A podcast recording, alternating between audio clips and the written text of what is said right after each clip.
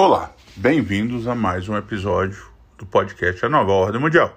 Hoje falaremos sobre o ativismo político e as suas ramificações ideológicas. Pois bem, vamos fazer, como sempre, uma digressão, um pequeno histórico da, dessa atuação da militância política é, durante o, o, o século XX e entender as raízes e quais são as consequências desse ativismo, ativismo político. Bom, é, o, o, conceito de ativismo político é um conceito do início do século, final do século XX, XIX, começo do século XX. Né? É, ela se iniciou a partir da, dos anarquistas, já no final do século XIX, que haviam se infiltrado nos sindicatos de trabalhadores e que usava os sindicatos e, as, a, e a agenda, as agendas trabalhistas, como uma agenda política. Então, é, vai ser a partir dessa época que nós vamos assistir é, ativistas é, é políticos infiltrados em organizações é, civis. É, hoje o equivalente ao que a gente chamaria de ONGs, né, organizações não governamentais, sem filiação direta a partidos políticos ou a entes governamentais. Essa é uma tática desenvolvida pela esquerda e que foi sendo aperfeiçoada durante todo o século XX. Já, por exemplo, na Revolução de 1905 e 1917, os ativistas políticos russos vão usar desses movimentos de trabalhadores para tentar derrubar os governos constituídos de seus países. Então, é, a, a, a ligação entre ativismo político, ativismo é, em áreas não governamentais, ela já é bastante antiga. Esse modelo foi sendo aperfeiçoado durante todo o século XX. Né? Já nos anos 50, nos Estados Unidos, temos a eclosão do chamado movimento dos direitos civis e a incorporação desse movimento de direitos civis à agenda dos militantes da esquerda. Em geral, é, eles assumiam uma, uma postura de confrontação, conforme preconizado, inclusive, na própria é, Bíblia do comunismo, que era o capital, que era a luta de classes. Então, é, o uso de, dessas, dessas entidades, o uso político dessas entidades é, não partidárias, ela é bastante difundida. Esse movimento vai ter sucesso já nos Estados Unidos nos anos 50 e 60 e vai levar, já nos anos 60, a eclosão do que nós conhecemos como movimento contra, de, da contracultura, né? É, e já no final dos anos 60 e 70 vai incorporar mais um, é, mais uma área, mais um campo de, de é, fértil de atuação política, que é o ambientalismo, que surge junto com o, o, a contracultura e o chamado movimento hippie. Ainda nos anos 70 também vamos ver a incorporação de outro, outra bandeira desse movimento é, de ativismo é, político, que já tinha a bandeira social e a bandeira ambiental, que vai ser o direito das minorias sexuais. É, isso já nos anos 70, ah, vai ser a partir do famoso incidente de Stonewall em Nova York, em que também a, é, vão agregar as bandeiras do, do movimento LGBT e esse ativismo acaba formando um arco de alianças entre vários grupos, é, já incluindo aí dos direitos civis, os ambientalistas, os, os de direito de igualdade de gênero e os direitos sexuais, e vão formar coalizão que já nos anos 80 e a partir dos anos 90 vão do, dominar nossa era atual.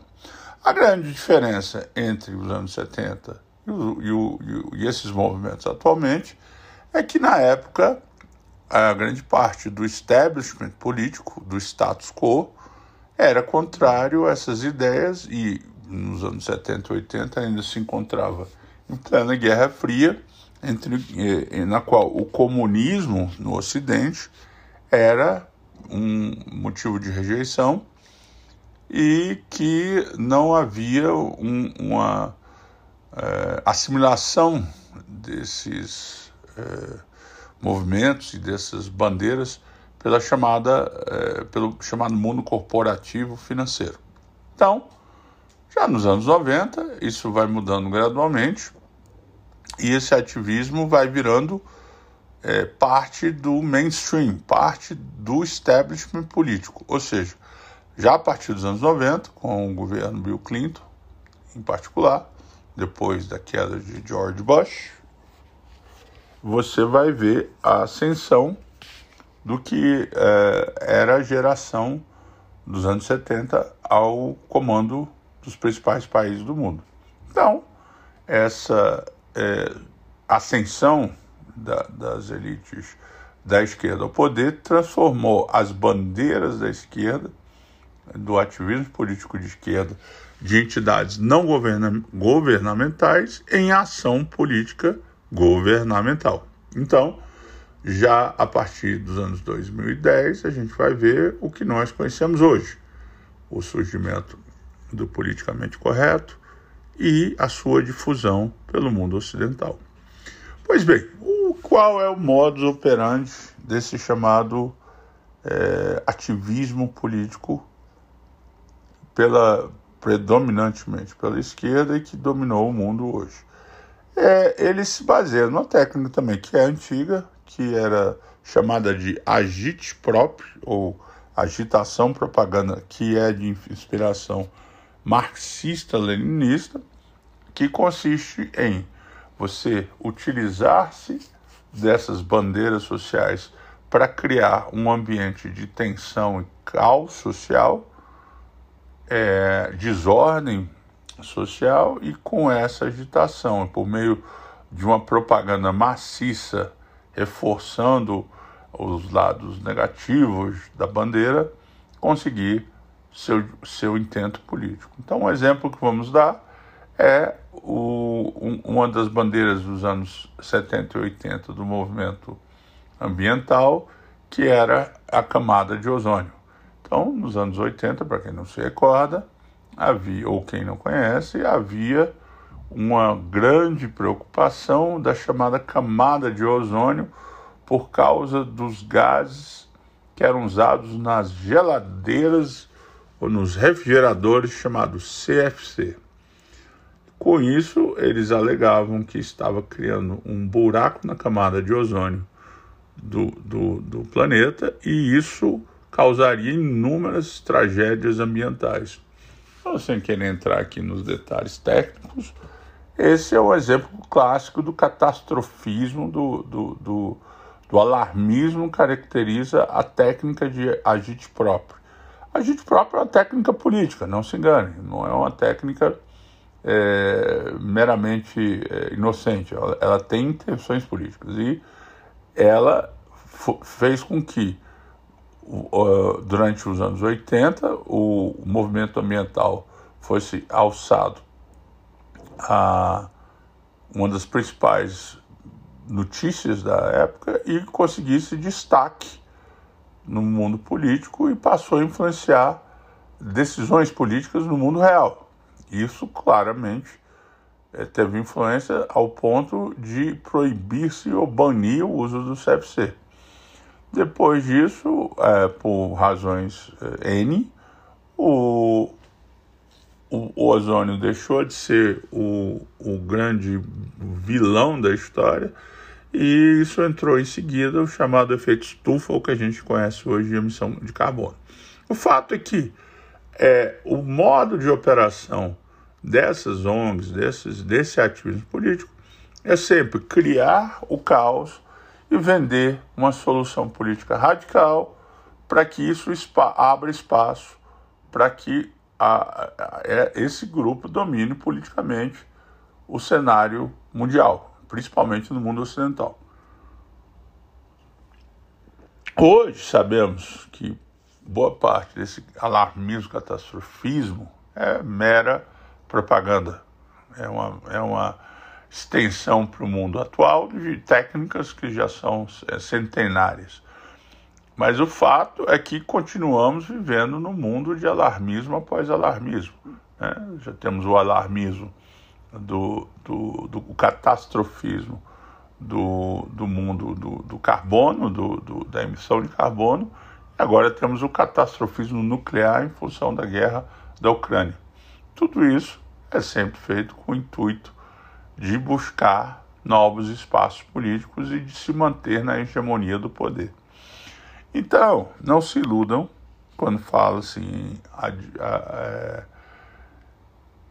organizações não governamentais ou organizações que em tese não são ligadas oficialmente a partidos e achar que elas são meros ou inocentes instituições que estão defendendo a sociedade civil. Elas são claramente instrumentos, ferramentas de interesses políticos da esquerda, principalmente, repito, que no século XXI foi assimilado pelo mundo corporativo. Essa é a grande diferença do século XX. Durante o século XX, o ativismo político é, é, foi marginal e periférico e não recebia nem a atenção da mídia, nem os recursos do mundo corporativo. Hoje, com iniciativas como a ESG, com a, o, o, a dominação e a pauta que eles impõem dentro da mídia é, corporativa, ela passou a ter uma influência muito grande. Então, é isso que atuamos, é nesse ambiente que atuamos hoje. Chegamos ao ponto em que essas ONGs são usadas regularmente, por exemplo, para interferir na eleição de países democráticos. Por exemplo, vamos dar um exemplo recente no Sri Lanka. É, o Sri Lanka foi um país que está sofrendo uma séria, séria crise séria crise econômica é, localizada no Oceano Índico, na qual o antigo presidente, o, o presidente que foi deposto, adotou políticas radicais da esquerda de, de, de diminuição de uso de fertilizantes, uma série de outras bandeiras que levaram a uma crise é, de alimentos e uma crise econômica no país, e que teve o, o, o movimento os movimentos de protesto organizados por ONGs financiadas por essas entidades é, ligadas à esquerda. Então, é, entidades como a Open Society, financiadas é, por bilionários americanos ligados ao, ao ativismo político, dão dinheiro para que é, essas campanhas é, tenham sucesso no mundo inteiro. Lá derrubaram o governo, mas infelizmente para as pessoas que ali residem, a crise política e econômica continua, a esquerda ela cria os problemas, mas ela não é capaz de solucioná-los. Mesma situação acontece na Ucrânia. Então, assim, isso aqui foi apenas um apoiado, não estamos aqui entrando em maiores detalhes ou especificidades, mas apenas para esclarecer mais um aspecto dessa ordem mundial atual e de como ela vem atuando e pode vir a ser modificada. Muito obrigado pela sua atenção e até o próximo episódio.